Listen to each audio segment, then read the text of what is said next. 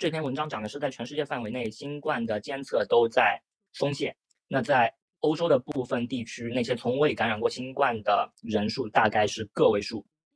那随着病毒的演化，再感染啊是非常寻常的。那有鉴于此的话，大家把注意力都转向了刚打开国门的中国。那许多国家他们都增加了来自中国的游客的这种检测，包括美国、英国、法国、意大利，他们要求来自中国的游客到机场提供一份核酸阴性证明。那多数的专家质疑这种飞行前测试的价值。呃，那。一种潜在的担忧就是说，呃，中国封锁的结束意意味着就是一种新的变种有可能会开始演演化，但是对于其他国家而言，他们并没有像之前呃那样去监测这个病毒，可能是更大的一个担忧。那就是说，呃，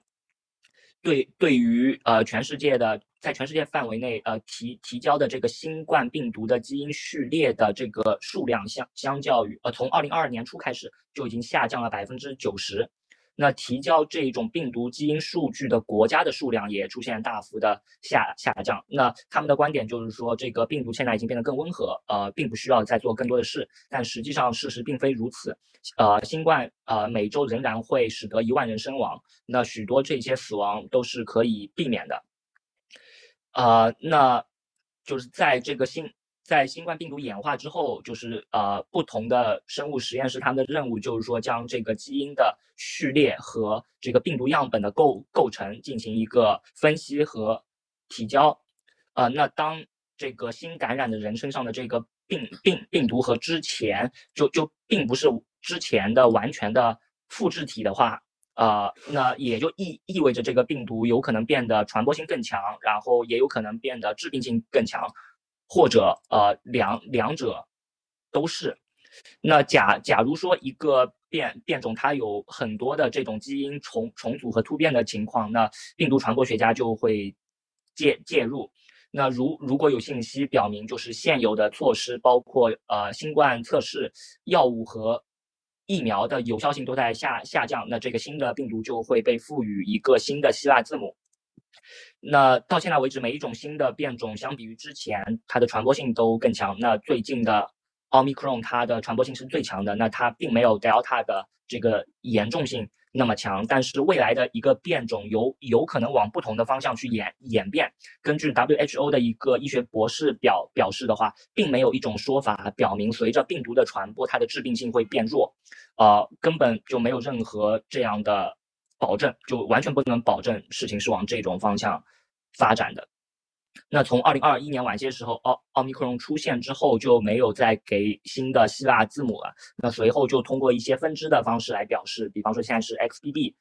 一点五。那没有人知知道，就是不同的新冠它的一个血血统是怎么产生的。那一种假设是说，那些免疫力低下的人，比方说患有癌癌症和。艾滋的人，他们身上更加容易出现这种变变种，因因为这些人他们感染的时间可能达到数月之久，给了病毒很多时间去出现重组和突变的一个情况。那确实也有研究表明，对于这些免疫力低下的人而言，他们身上的变变种通常有比较多的这个基因的重组。但是呢，又有另一份对于二十七个免疫力低下的病人的研研研究发布在 Nature Medicine 二零二二年六月的期刊上。那这项研研究就表表明了，虽然说这些病毒在这些免疫力低下的病人身上更加容易复制，但是并不代表它更加容易传播给其他病人。那还有一些其他的理论，包括就是这一个病毒可能是由人和不同的动物之间反复的传播导致它的一个